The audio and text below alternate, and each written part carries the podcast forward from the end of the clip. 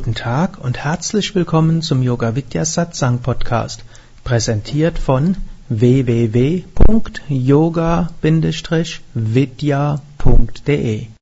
Diese Hörsendung besteht aus Mitschnitten aus Live-Vorträgen und Seminaren im Haus Yoga Vidya Bad Meinberg. Sie gibt dir wertvolle Hilfen und Inspiration für den spirituellen Weg zur Persönlichkeitsentwicklung, Selbsterkenntnis und Bewusstseinserweiterung. Mehr Informationen und Links zu dieser Sendung, wie auch unseren Yoga Vidya Übungspodcast und Mantra Podcast findest du unter www.podcast.yoga-vidya.de. Ich möchte heute Abend etwas erzählen aus der Bhagavad Gita so eine Art Kurzzusammenfassung machen über die Bhagavad Gita. Bhagavad Gita ist vielleicht die Schrift, nach der der Same Vishnu am meisten tatsächlich gelebt hat. Same Vishnu hm, hat ja viele hm, verschiedene Schriften aus dem Yoga zitiert, hat uns viele erklärt. Die Yoga Sutra, Hatha Yoga Pradipika, Vivekachudamani, Upanishaden, das waren so die wichtigsten.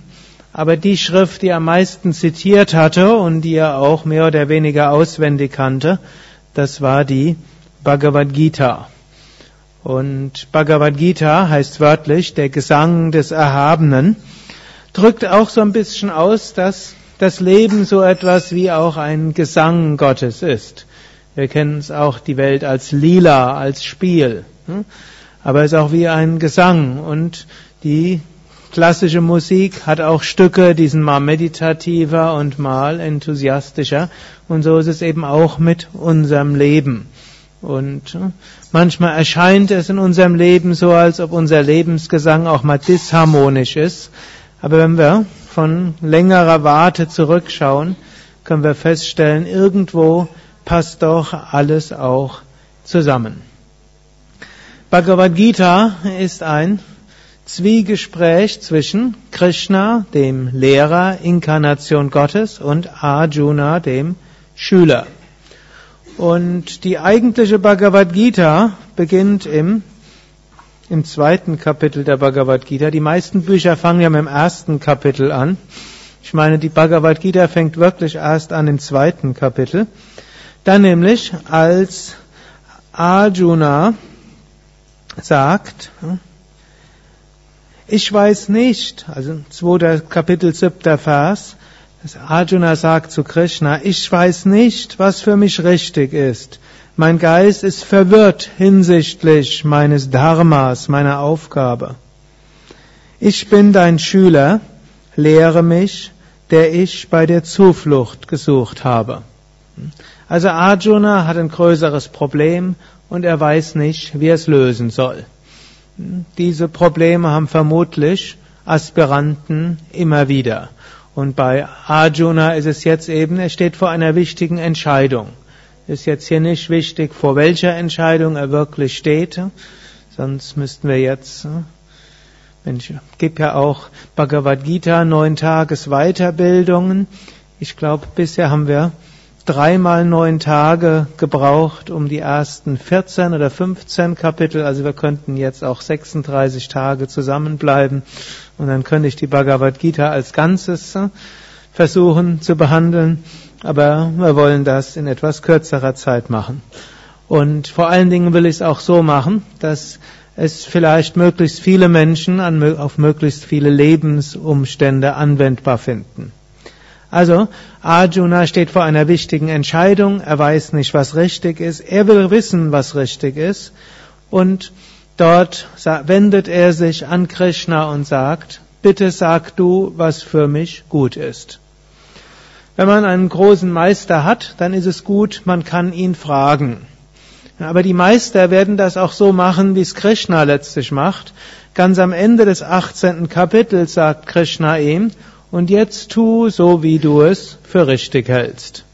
Hm? Also ganz zum Schluss gibt er ihm nicht mehr eine genaue Anweisung und sagt, mach so und so.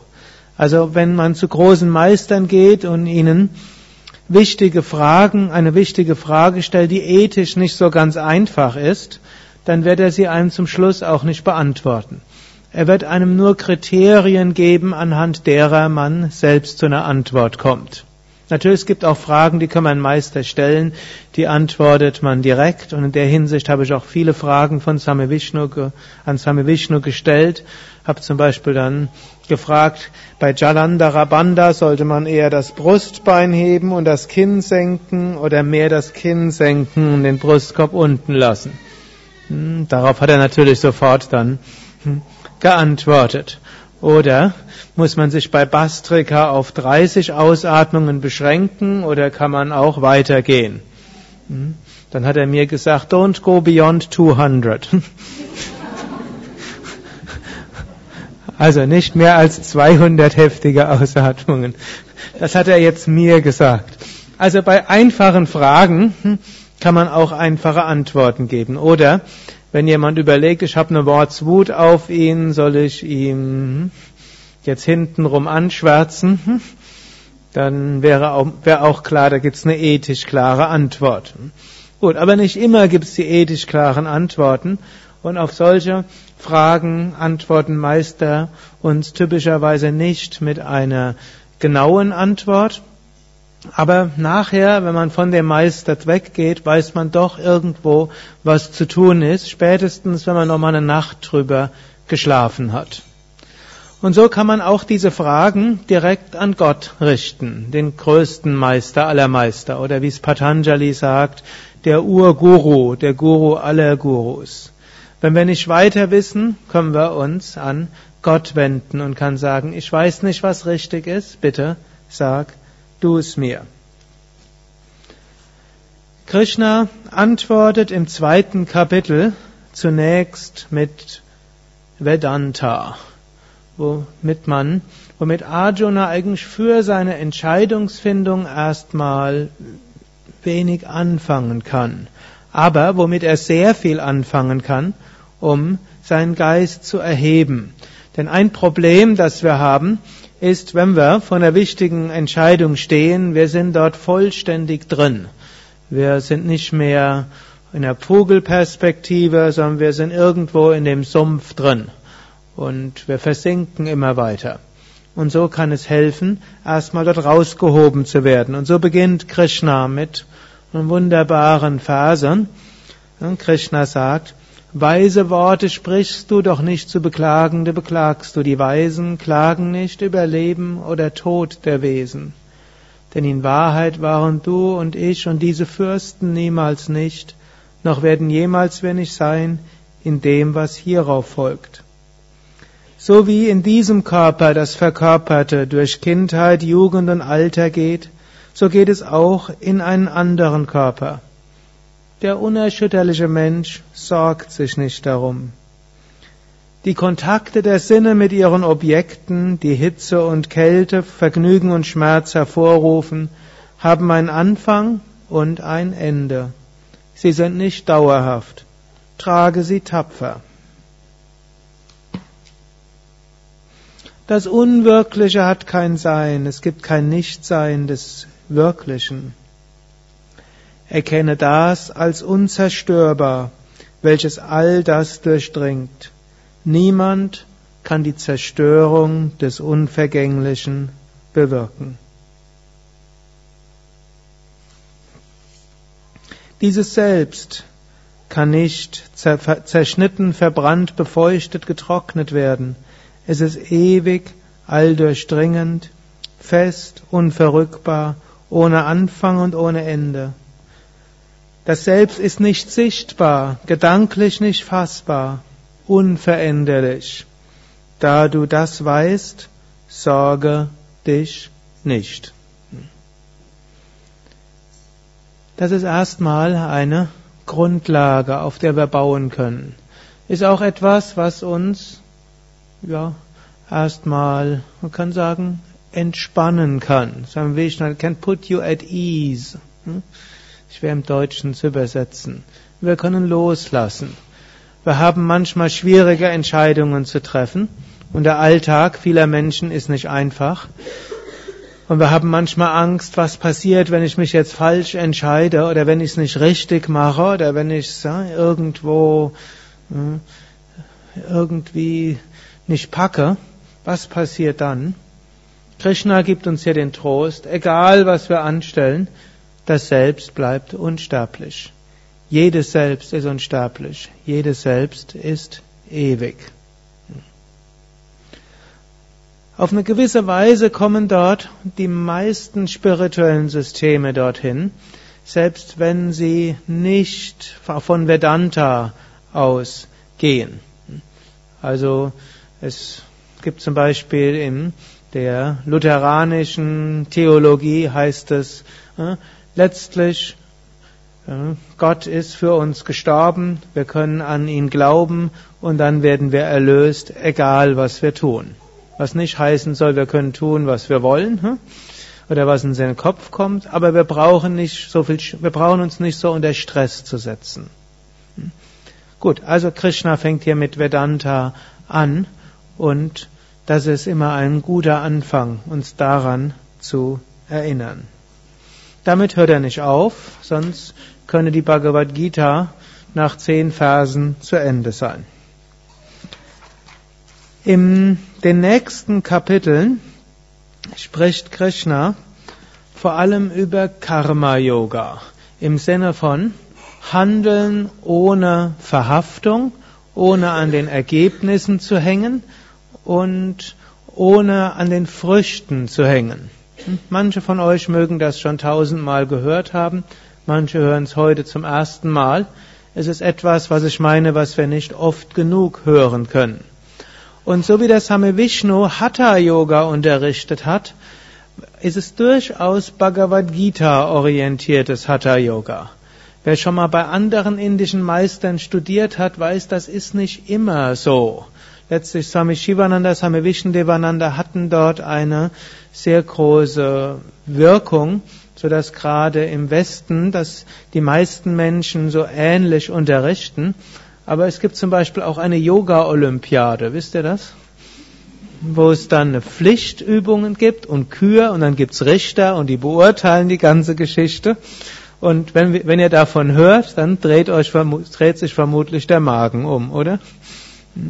Irgendwo ist doch vollkommen gegen das Yoga. Nicht gegen alle Aspekte des Yoga. Same Vishnu ging es sehr darum, dass wir das Hatha Yoga mit dieser Karma Yoga Einstellung machen. Und dazu gehört zunächst, dass wir unserer Svarupa folgen, also unserer Natur. Wir machen die Asanas so, wie es für unseren Körper richtig ist. Es ist nicht so, dass ein Lehrer einem vorschreibt, wie man das 100% richtig zu machen hat.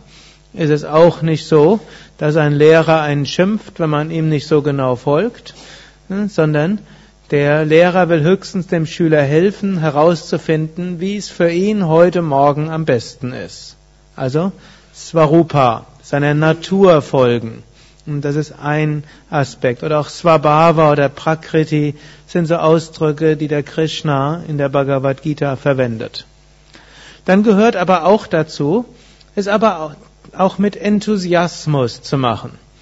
Im sechsten Kapitel sagt Krishna, Yoga ist nicht für den, der ohne Feuer ist.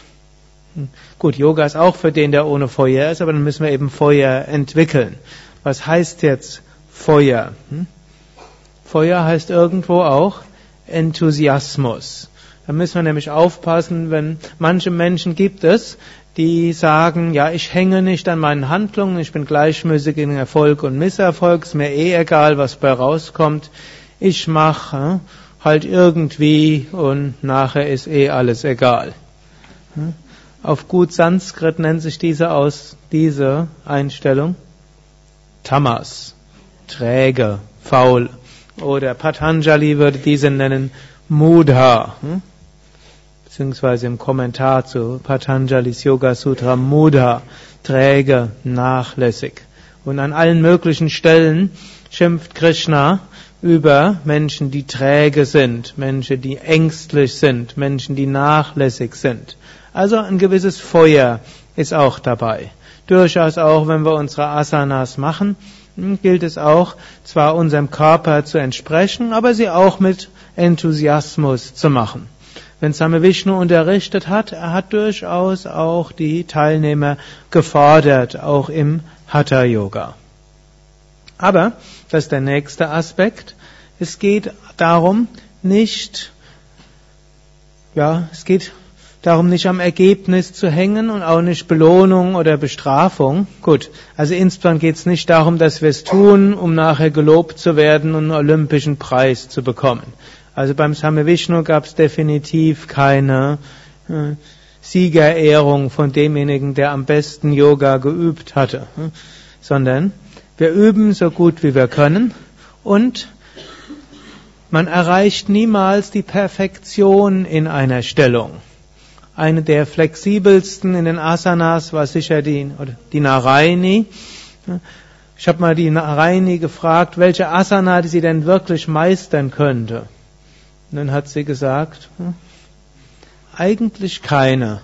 Sie würde immer noch an jeder Asana weiterarbeiten.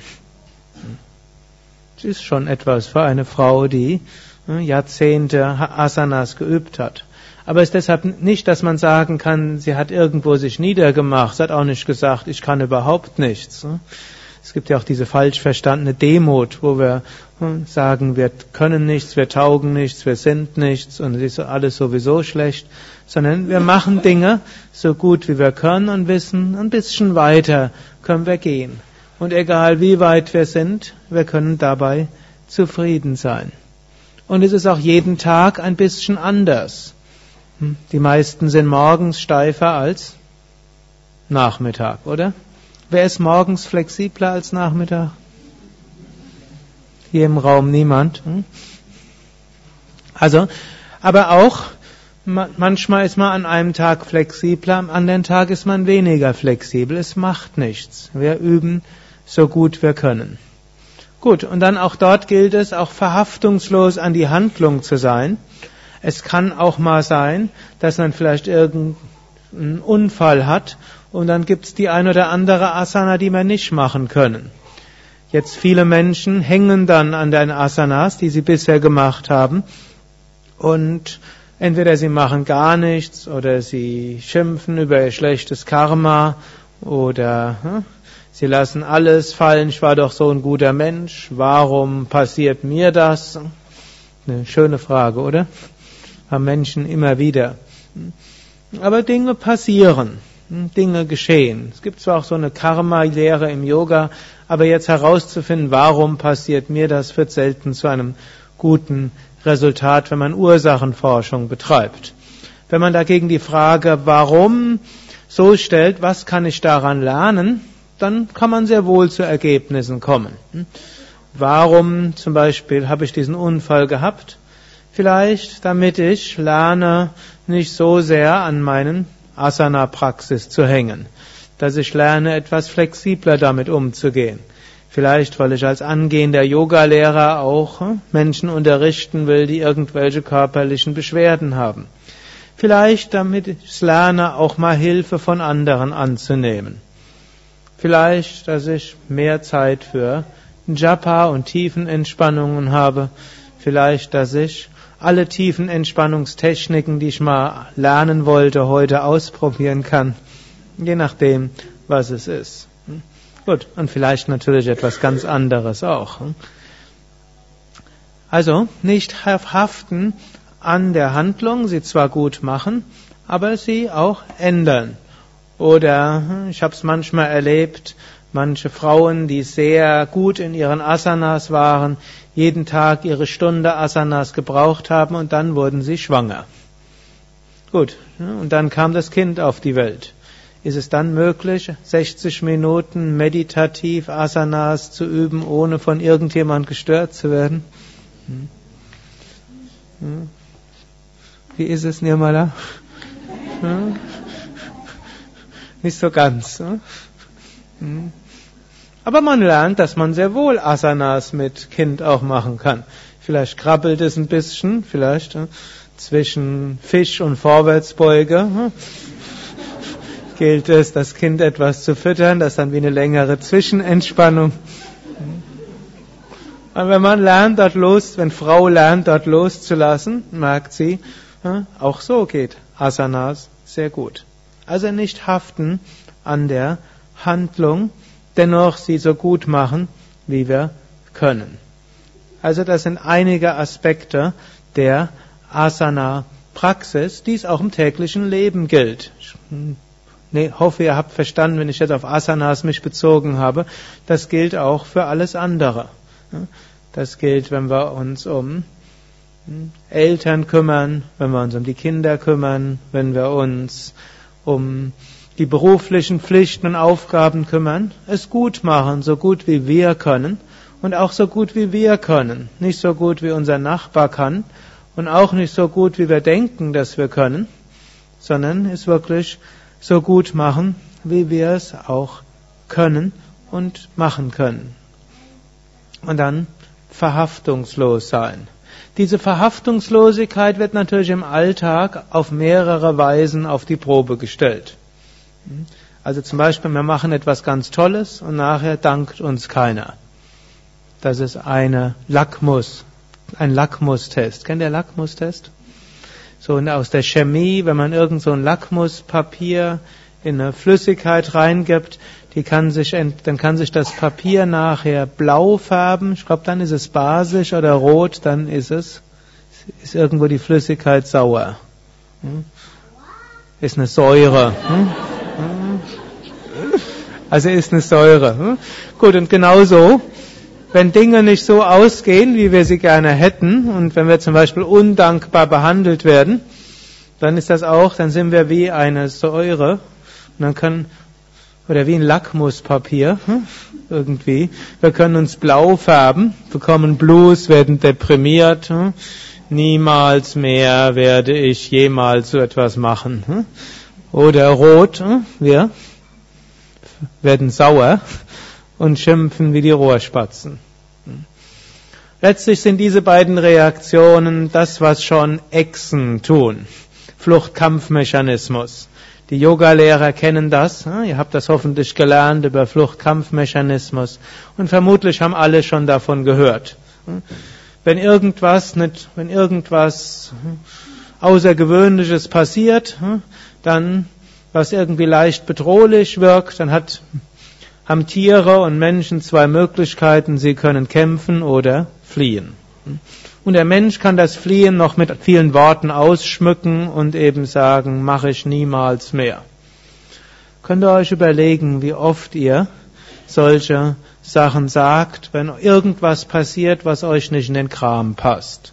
Und das wird dann oft als Verhaftungslosigkeit gerechtfertigt ja, hm, ich hab's probiert, ich bin dafür nicht anerkannt worden, wurde kritisiert. Ich bin ja nicht verhaftet daran, ich mach's niemals mehr. Hm? Ist subtil, diese Sachen. Ich, ich stell's jetzt etwas lustig dar, aber wir müssen das immer wieder überprüfen. Ist eine große Neigung von Menschen. Nicht nur bei Yoga-Menschen, sondern vielen, die sich für was Gutes engagieren und sie verkaufen dann das Fliehen sich selbst und anderen als ihre Verhaftungslosigkeit. Also ist, ist ein unterschiedliche Dinge. Und natürlich die zweite Sache ist, man kämpft. Gut, im Alltag gilt es, so eben, nicht zu reagieren. Nicht an den Früchten zu hängen, in Lob und Tadel gleichmütig zu sein. Und Krishna sagt auch, wem ein Stück Gold und ein Klumpen Lehm gleichbedeutend ist, der ist ein Yogi. Vielleicht fast noch schwerer als Gleichmut in Lob und Tadel ist es Gleichmut zu üben in Erfolg und Misserfolg.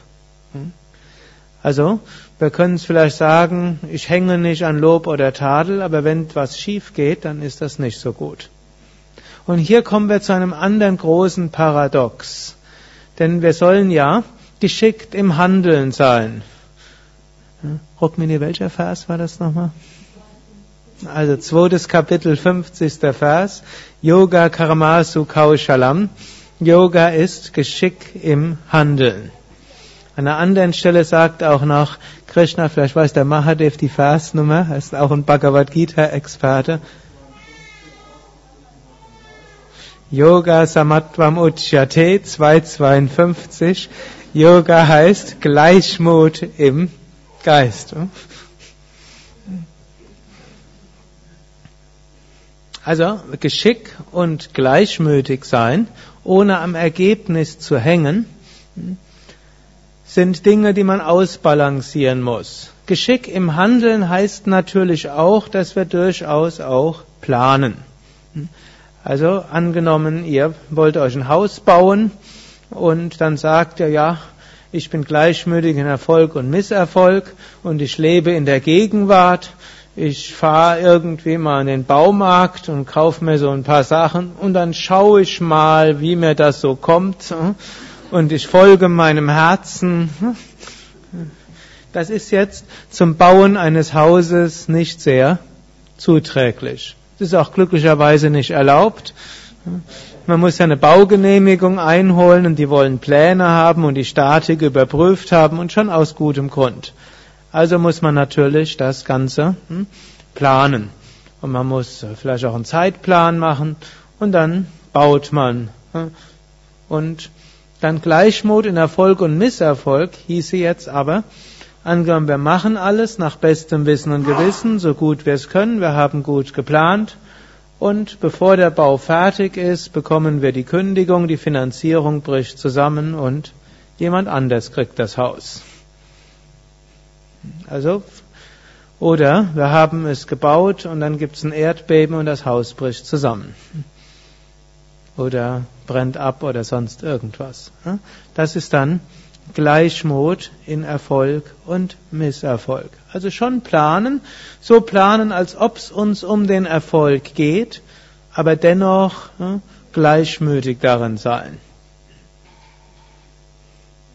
Swami Vishnu hat uns so gesagt, ihr solltet euch so engagieren und so gründlich planen, als ob je, dass jeder denkt, dass es euch aufs Ergebnis ankommt.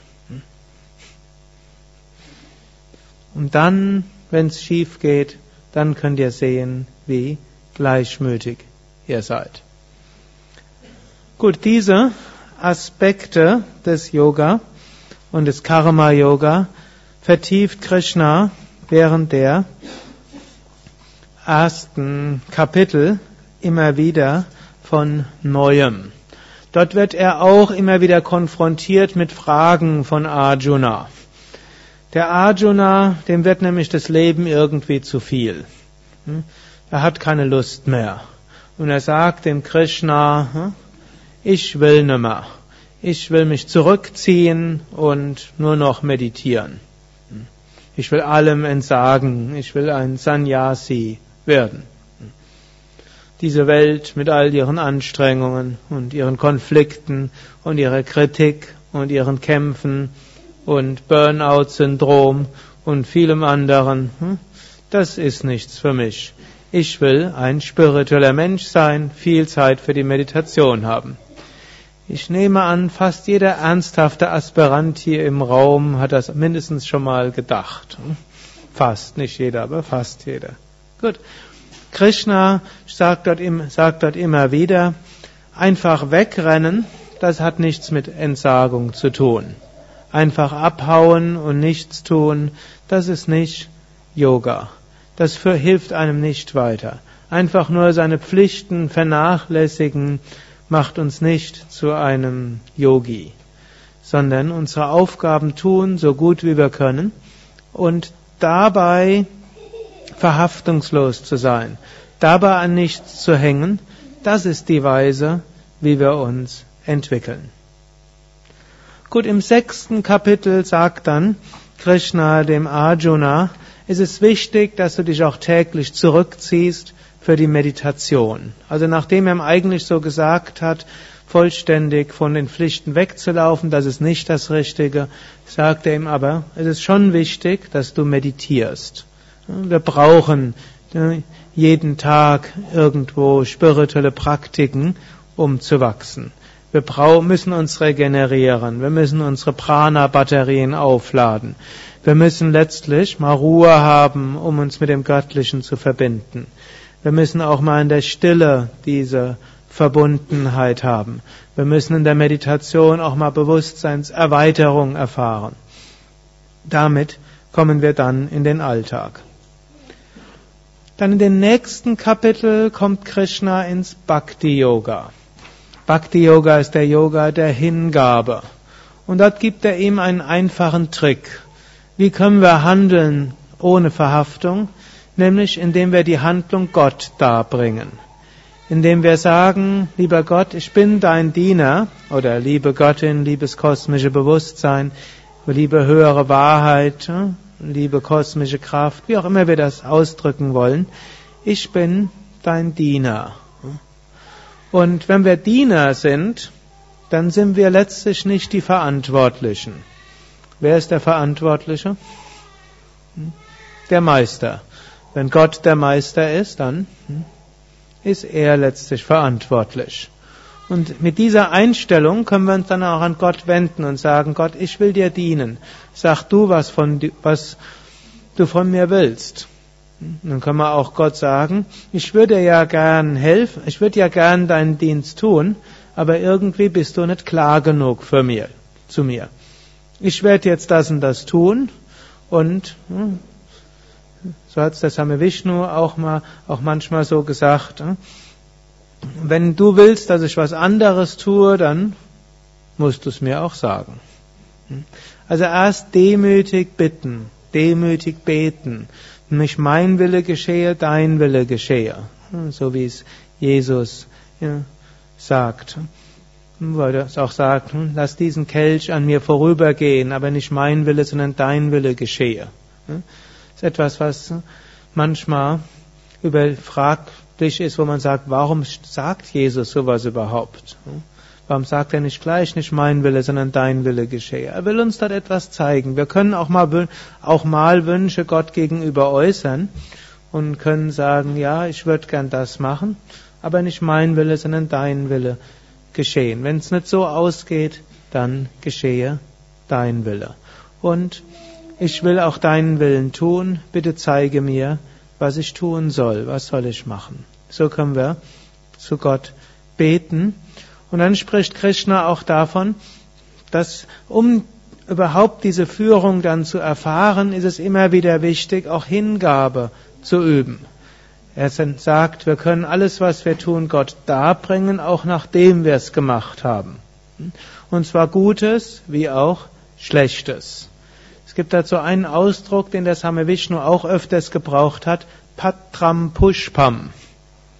Wer weiß, was das heißt? Blatt und Blume. Krishna sagt an einer Stelle, wer mit Hingabe und Liebe mir ein Blatt, Patram, oder eine Blume darbringt, Pushpam, dieses von Herzen gegebene Geschenk nehme ich an. Und so ist es gut, was wir zum Beispiel machen. Wir bringen jetzt das Prasad da. Einige von euch waren am Donnerstag da, da haben wir sehr viele Blumen da gebracht. Wir können uns verneigen, wir können rituell etwas darbringen. Das ist, ist dann wie etwas, was unser Herz öffnet.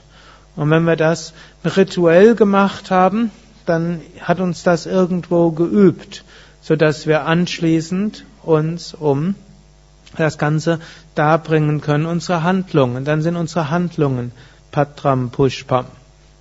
Ein anderer Ausdruck, den wir auch gebrauchen können, ist Narayana iti samapayami. Was auch immer ich gemacht habe, oh Gott, ich bringe es dir dar. Oder wir können auch sagen, Samapayami, ich bringe es dir dar. Oder Patram Pushpam. Oder natürlich auch Deutsch. Das, was ich getan habe, bringe ich dir dar. Morgens können wir es auch sagen. So ist ja auch dieses im Tvameva am Ende des Arati. Karomi yat yat sakalam parasmai. Was auch immer ich tue und getan habe, das bringe ich dir da. Narayana, o allumfassender. Hm? Samapayami, ich bringe es dir da. Also, wir bringen alles Gott da, wir entwickeln unsere Hingabe Und dann fühlen wir uns als Diener und noch besser als Diener ist als Instrument. Und dieses Instrument gibt Krishna dem Arjuna auch als Vision im elften Kapitel. Im elften Kapitel zeigt Krishna dem Arjuna die kosmische Gestalt. Arjuna sieht das ganze Universum im Körper von Krishna. Und er sieht sich selbst im Körper von Krishna. Er sieht letztlich, das gesamte Universum ist nichts anderes als eine Manifestation Gottes. Und wir sind wie eine kleine Zelle darin. Zellen haben auch ein gewisses Einzelbewusstsein. Jede Zelle hat einen Zellkern, eine Haut drumherum, also Zellwand, verschiedene Organe. Eine Zelle kann von hier nach dort transplantiert werden, kann sogar von einem Menschen in einen anderen Menschen transplantiert werden.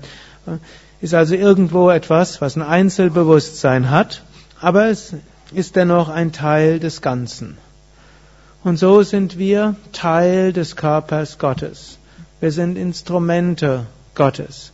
Auf eine gewisse Weise haben wir auch unsere unser individuelles Bewusstsein, wo wir sagen können, ich will das und das machen. Aber auf einer anderen Weise hm, könnte jetzt zum Beispiel die Zelle meines rechten Ringfingers jetzt nicht selbstständig bestimmen, ich will jetzt keine Uhr hochheben. Hm? Könnt ihr jetzt mal schauen? Diese Zelle hier ist gerade etwas rebellisch und sagt, ich will jetzt nichts Kühles berühren. Nutzt ihr das was? Hm? Vom Kosmischen her nutzt ihr das nichts. Hm? Sie hat jetzt kollektives Karma. Sie berührt diese kühle Uhr. Und es passiert ihr nichts Schlimmes dabei. Hm? So ist diese große Frage, die Arjuna nicht so sehr stellt, aber die oft auch eine Frage ist, haben wir einen freien Willen oder geschieht alles unabhängig von unserem freien Willen? Das ist eine Frage, die oft diskutiert wird, wenn es um Karma geht. Aber da es in der Bhagavad Gita nicht so intensiv diskutiert wird, hm, werde ich diese Frage nur ansprechen, aber nicht ausbauen. Hm, vielleicht nur kurz, eine gewisse Freiheit haben wir, aber andererseits geschieht das, was geschehen soll. Nach diesem Yoga der Hingabe geht Krishna nochmals zurück ins Jnana Yoga. 13. Kapitel, dort sagt Krishna, du bist das unsterbliche Selbst. Letztlich alles im Universum ist das Feld, Kshetra. Dort läuft alles Mögliche ab. Du bist Kshetraknya, der Kenner des Feldes, das Bewusstsein an sich. Eigentlich nachdem Krishna dem Arjuna vorher gesagt hat, sei du Instrument, sagt er ihm, das, was ich vorher als Instrument bezeichnet habe, das bist du auch nicht wirklich. Du bist unsterbliches Selbst. Dieser Körper ist äh, ein Instrument. Diese, dieser Geist, das Denken, die Emotionen, das ist ein Instrument auch wovon er vorher gesprochen hat und nachher noch mehr sprechen will, die Prakriti, deine eigene Natur, die ist auch letztlich Instrument. Du nimmst verschiedene Rollen an, auch diese sind nichts anderes als Instrumente. Letztlich bevor er nachher dem Arjuna doch etwas konkretere Unterscheidungskriterien gibt, will er ihn auch vor der Gefahr nochmal bewahren, dass man das Relative überbewertet. Und dann nach dem 13. Kapitel, dann gibt der Arjuna verschiedene Kriterien, nach denen man tatsächlich äh, Entscheidungen treffen kann. Er spricht von Sura und Asura. Das ist im 16. Kapitel. Das ist, man kann sagen, ethisch und unethisch. Also, nachdem Krishna dem Arjuna gesagt hat, egal was du machst, opfere es Gott, letztlich ist egal, was du machst, letztlich bist du sowieso nur Instrument, letztlich kann nichts passieren, was nicht irgendwo im Göttlichen verankert ist. Aber bevor jetzt Arjuna dort irgendwo dann denkt, ist eh alles egal, jetzt kommt Krishna ihm mit mehreren Kriterien, anhand derer wir Handlungen unterscheiden können. Da gibt es zunächst mal Asura und Daiva, das heißt ethisch und unethisch. Und gut, die meisten von euch sind vertraut mit den Yamas, Ahimsa, Satya, Aparigraha und so weiter. Viele sind vertraut mit den zehn Geboten, nicht töten, nicht stehlen, nicht lügen. Das sind also bestimmte ethische Dinge, worum es geht. Aber Daiva und Asura ist bei Krishna noch mehr als nur ethisch und unethisch, sondern er würde sogar sagen, Asura ist, wenn man nur nach materiellem Reichtum strebt. Das allein ist nicht das, worum es geht. Also er sagt, manchmal gibt es schon ethische Wahlen zu treffen. Und zum Beispiel angenommen, man steht vor einer Frage, ja, ich könnte einen beruflichen Aufstieg schaffen, aber nur dadurch, dass ich über jemand anderem schlechte Gerüchte in die Welt setze. Da gibt's eine ethische, klare Aussage. Nicht immer ist es ganz so einfach, denn nehmen wir an, der andere, gegen den man dort im Wettbewerb steht, ist eigentlich jemand, der hochgradig unethische Sachen macht, ein Verbrecher ist und man weiß, wenn er dort rankommt, dann hm, bringt er, schafft er alle möglichen schlimmen Sachen. Aber hier gilt in jedem Fall das Prinzip der Verhältnismäßigkeit und normalerweise, und hier haben wir ja ein gewisses Glück, dass wir doch in einem zwar nicht vollkommenen, aber mindestens im Anspruch einem Rechtsstaat sind, dass man in vielerlei Hinsicht vieles machen kann, allein durch Ethik. Gut, auch da kann es manchmal passiven Widerstand angebracht sein, aber im Normalfall äh, ethisches Verhalten. Dafür muss man manchmal auch bestimmte Opfer bringen. Und manchmal heißt das, dass man auf bestimmten beruflichen Aufstieg verzichten muss, dass man Kunden nicht irgendwelche falschen Versprechen macht über ein Produkt und diese Versprechen nicht halten kann und so weiter. Dann spricht Krishna von Sattva, Rajas und Tamas. Diejenigen von euch, die schon eine Weile hier sind, in den 7 Uhr Morgen Vorträgen, da habe ich gerade ja die letzten Wochen ein paar Verse aus dem 14. Kapitel gelesen auch hier ist das ein gewisses Entscheidungskriterium. Wir sollten sattwig handeln, sattwig essen, sattwige Handlungen ausführen, sattwig sprechen. All das, was aus der Liebe herauskommt, alles, was zur Weisheit hinführt, alles, was uns erhebt. Wir sollten das vermeiden, was unser Verständnis trübt, was uns träge macht, was uns grobstofflich macht, also tamassig ist. Und wir sollten auch das nicht machen, was nur unsere Gier erhöht, also Rajasik ist.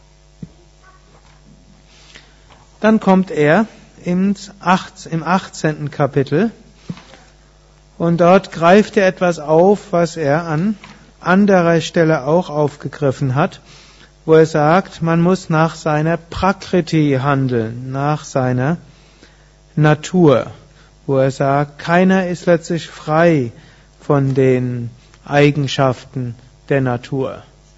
Und hier gilt es auch, wir haben bestimmte Talente und je nach unseren Talenten haben wir auch wieder unterschiedliche Pflichten und Aufgaben. Paulus sagt an einer Stelle, wem viel gegeben wird, von dem wird auch viel verlangt. Also es gibt Menschen, denen macht es nichts aus, zwölf Stunden am Tag intensiv zu dienen und haben immer noch Energie. Und es gibt andere, wenn die sieben Stunden gemacht haben, dann sind sie erstmal müde. Jetzt könnte man sagen, man muss gerecht sein, jeder muss gleich viel machen. Aber die Welt ist in dieser Hinsicht nicht gerecht, sondern der eine kann das besser, der andere das andere. Glücklicherweise jetzt aber nicht so, dass ein Mensch wirklich talentierter ist als jemand anders. Der eine kann besonders schön singen, der nächste kann besonders gut kochen, der nächste kann sich besonders gut um Kinder kümmern, der nächste kann besonders gut äh, Buchhaltung machen oder Computerprogramme schreiben und anderer kann einfach besonders gut zuhören und der nächste kann ein scheinbar einfaches Leben führen, aber einfach eine menschliche Wärme ausstrahlen. Und so je nachdem, was wir können, das können wir anderen geben. Wann immer Krishna über Prakriti und Svarupa spricht, dann spricht er auch relativ bald über Raga und Vesha, mögen und nicht mögen. Denn unsere Talente und unsere Fähigkeiten entsprechen nicht immer unser Mögen und Nicht-Mögen. Manche Menschen mögen etwas unbedingt, können es aber nicht wirklich. Gut, wenn man etwas dann systematisch übt, dann kann man es vielleicht auch wirklich. Aber andere Menschen haben irgendwo ein besonderes Talent, aber wollen von sich behaupten, aber das ist nicht mein Ding. Aber wenn sie sagen, das ist nicht mein Ding, dann ist es, heißt es nur, ich habe da keinen Wunsch dafür.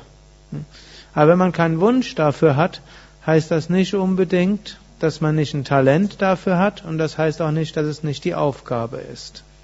In vielerlei Hinsicht können wir es lernen, das zu tun, was unsere Aufgabe ist und unsere Talente in den Dienst davon dafür zu stellen. Aber auch hier gibt es wieder unterschiedliche Herangehensweisen. In vielerlei Hinsicht gilt es aber zu fragen, wie kann ich in dieser Situation meine besonderen Fähigkeiten besonders zum Ausdruck bringen? Wie kann ich diese dort hm, nutzen? Und ich werde jetzt nochmal ein Beispiel gebrauchen, das manche schon kennen, weil ich es gerne gebrauchen. Es ist ein sehr einfaches. Irgendwann mal habe ich in Paris ein Yoga-Zentrum geleitet, das war im fünften Stock und dort haben wir jeden Abend für hm, eine ganze Menge von Menschen gekocht. Da wurde jeden Abend Essen für alle Schüler serviert. War noch eine Zeit, wo Vegetarismus ausgesprochen selten war und wo wir auch den Menschen helfen wollten zu sehen, vegetarisches Essen schmeckt gut, außerdem konnten sie so auch was essen. Dazu musste man große Mengen von Gemüse fünf Stockwerke hochbringen, ohne Aufzug wohlgemerkt. Und in der Zeit, wo ich da war, hatten wir drei Küchenchefs. Und jeder hat die Aufgabe anders gelöst. Der eine der hatte irgendwann so ein Bulle von einem Typ, der hat das Ganze selbst hochgehechtet. Und ja, der hat dort irgendwo auch ein, hm, war auf sattwige Weise stolz darauf, dass er das konnte. Also er war nicht eingebildet, aber man konnte irgendwie sehen, wenn er dort hochgegangen ist, das hat ihm irgendwie gut getan. Der zweite, hm, das, der war ein sehr gesprächiger, der hat das dann so gelegt, dass er immer dann mit dem Gemüse ankam, so eine Viertelstunde bevor eine Yogastunde losgegangen ist. Und Yogaschüler sind sehr freundliche Menschen und natürlich hat jeder dann etwas genommen und so braucht er nur ein paar Worte mit den Menschen zu sprechen und die ganzen Gemüsemengen wurden dann nach oben transportiert. Gut, und der dritte, der hat mit den Gemüsehändlern gesprochen, bis er jemand gefunden hat, der das Gemüse geliefert hat. Könnte sagen, heute Nachmittag habe ich in meinem Seminar ja mal gesprochen über Vata, Pitta und Kapha. Der erste war vielleicht ein Pitta-Typ, der zweite ein Vata-Typ und der dritte ein Kapha-Typ. Also der, letztlich der Faulste hat es dann aber so, hat etwas gefunden, was dann auch ihn als Küchenchef überlebt hatte. Gut, so kann man also überlegen in den verschiedenen Situationen, wie kann ich meine Fähigkeit besonders einsetzen. Und da ist das, wie es der eine macht, anders als der andere. Wenn verschiedene Menschen einen Vortrag geben, ist es unterschiedlich. Der eine mag sehr technisch sein, der wirft irgendeine so PowerPoint-Präsentation dorthin. Jemand anders, wenn der das macht, dann erscheint das irgendwo aufgesetzt und komisch. Ne? wieder jemand anders ist, einer, der gern Geschichten erzählt, dann soll er das machen. Wiederum ein anderer ist jetzt kein großer Sprecher, sondern er ist sehr gut, andere mit einzubeziehen. Und ihm gelingt es irgendwo, dass jeder etwas sagt. Kann schauen, wo sind meine Stärken und wie kann ich sie anwenden. Das führt dann zum Höhepunkt der Bhagavad Gita, nachdem also Krishna dem Arjuna jetzt doch ein paar Handlungskriterien, Entscheidungskriterien gegeben hat. Mach es ethisch, richte es spirituell aus, mach es sattwig, nutze deine eigenen Talente und deine eigenen Fähigkeiten, deine eigene Natur, folge aber nicht mögen und nicht mögen, Raga und Vesha, mache dann was auch immer du machst von ganzem Herzen, so gut du es kannst, fühle dich als Instrument, bringe es Gott dar, sei gleichmütig in Erfolg und Misserfolg, hänge nicht an den Früchten. Dann sagt er ihnen dann im 66. Vers, dann nachdem du dich entschieden hast, gib alle Vorstellungen von richtig oder falsch auf, bringe es alles Gott dar. Gott wird dich von allen Sünden befreien, sorge dich nicht. Und so geht's einem manchmal, auch nachdem man darüber nachgedacht hat, weiß man trotzdem nicht, ist es jetzt richtig, was ich tue. Und eine hundertprozentige Sicherheit haben wir eben manchmal nicht. Und dann, nachdem wir es mit bestem Wissen und Gewissen entschieden haben, bringen wir es ganz Gott dar. Und dann verspricht uns Krishna, dann können wir eigentlich nichts Falsches machen. Letztlich besagt das auch das Gesetz des Karmas. Wir können uns für nichts entscheiden, für das nicht auch Karma da ist. Und wenn wir uns mit vom bestem Wissen und Gewissen entscheiden und ethisch entscheiden, dann können wir uns niemals falsch entscheiden, selbst wenn es nachher schief geht. Wenn etwas schief geht, heißt es nicht, dass wir uns falsch entschieden haben. Es kann heißen, dass wir diese Erfahrung machen sollten.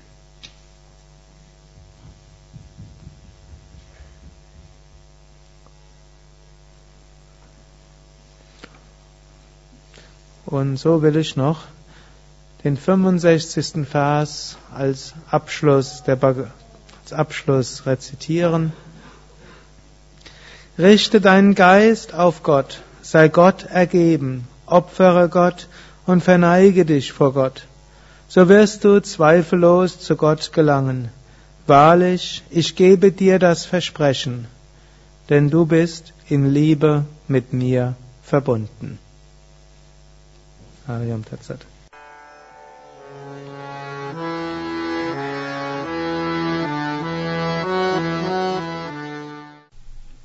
Dies war also die aktuelle Ausgabe des Yoga Vidya Satsang Podcasts, präsentiert von www.yoga-vidya.de.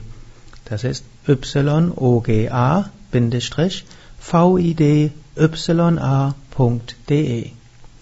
Mehr Informationen und Links zu dieser Sendung, wie auch unseren Yoga Vidya Übungspodcast und Mantra Podcast findest du unter www.podcast.yoga-vidya.de Podcast schreibt sich P-O-D-C-A-S-T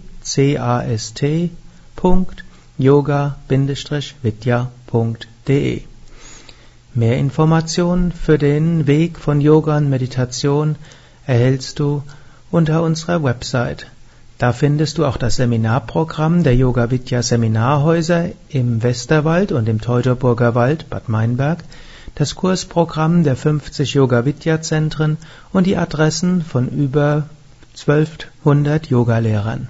www.yoga-vidya.de Über Kommentare freue ich mich, insbesondere natürlich auf iTunes und auf podster.de und meinem Blog www.blog.yoga-vidya.de Bis zum nächsten Mal, alles Gute, herzlichst Sukadev